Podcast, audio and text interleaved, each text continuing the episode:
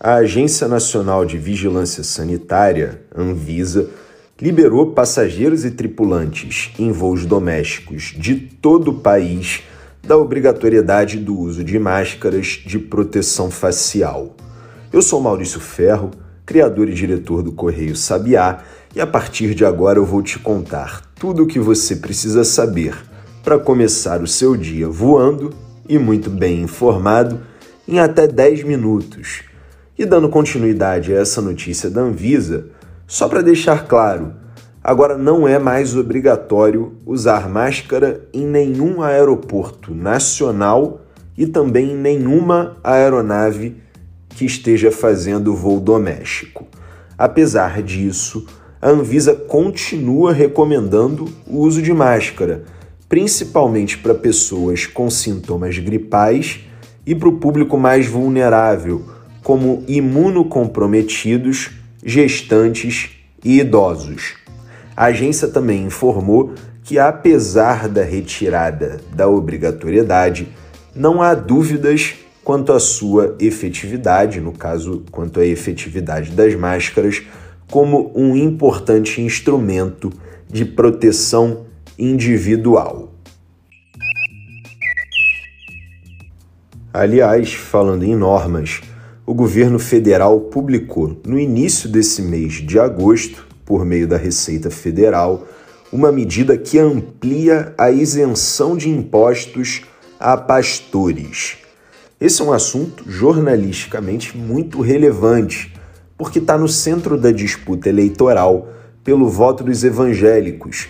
E eu disse no início dessa semana que a gente deveria ficar atento nesses dias a notícias desse tipo, que mirassem os religiosos.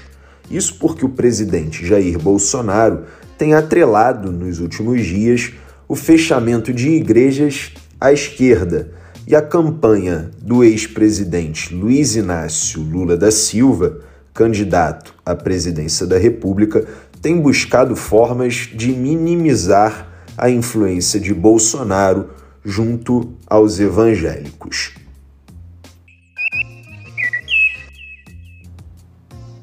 Enquanto isso, o ministro Paulo Guedes, da Economia, afirmou nessa quarta-feira que o governo federal vai aprovar a reforma tributária se for reeleito. Essa aprovação, de acordo com Paulo Guedes, seria uma forma de garantir a continuidade do Auxílio Brasil de 600 reais no ano que vem, 2023, já que o benefício nesse valor só está assegurado até dezembro.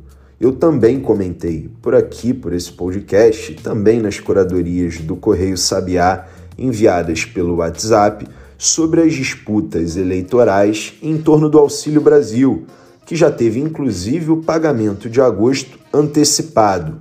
Começou na semana passada, no dia 9.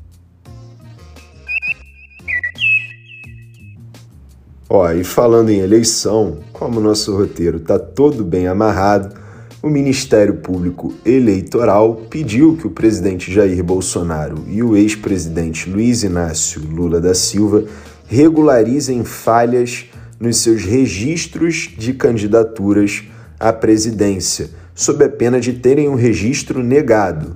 O mesmo vale para o candidato Ciro Gomes, do PDT. Gente, essa notícia que eu acabei de falar para vocês não vai dar em nada. Os candidatos eles vão regularizar os registros deles e a vida vai seguir normalmente. Ninguém vai tirar eles da disputa. Mas eu acho bom fazer esse tipo de esclarecimento porque eu vi essas notícias terem uma grande repercussão nas redes sociais nessa quarta-feira. Bom, os registros, como eu falei, serão regularizados e a vida vai continuar normalmente e a eleição também. Mas falando em eleição, vamos às agendas de alguns dos candidatos nessa quinta-feira, começando pelo ex-presidente Luiz Inácio Lula da Silva, que participa de um ato pela democracia em Belo Horizonte, Minas Gerais, às 18 horas, junto com seu candidato a vice, o ex-governador de São Paulo, Geraldo Alckmin, do PSB.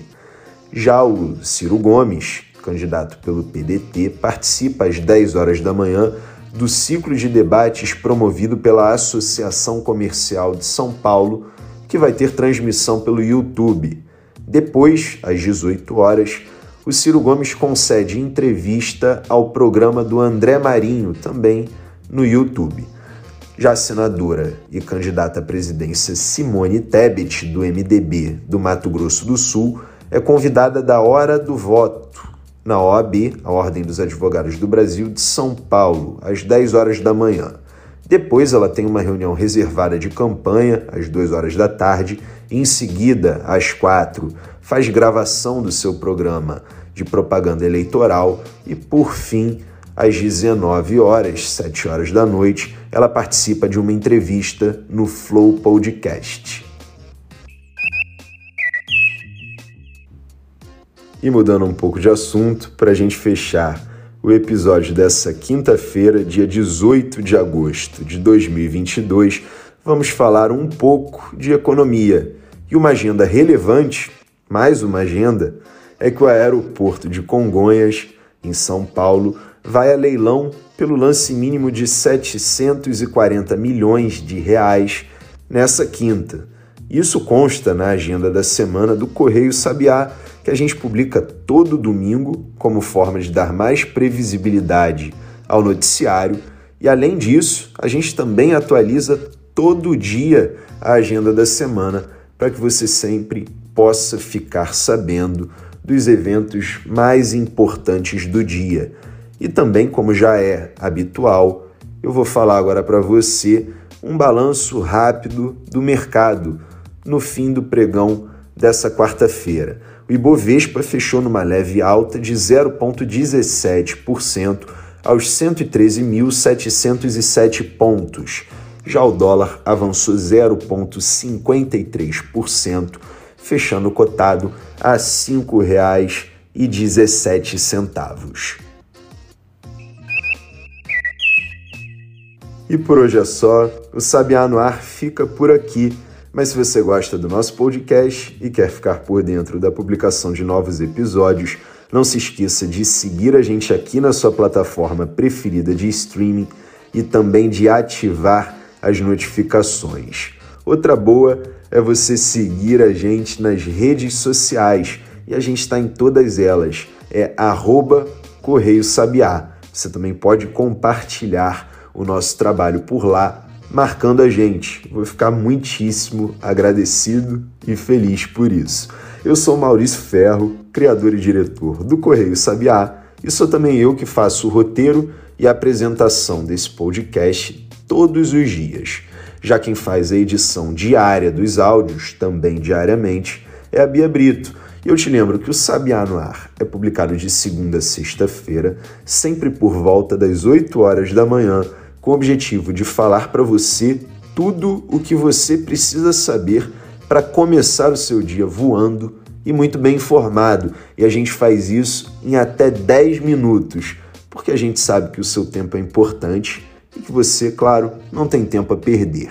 Bom, como amanhã é sexta-feira, dia 19 de agosto, a gente volta para te falar todas as notícias que importam no dia para você começar o seu dia voando.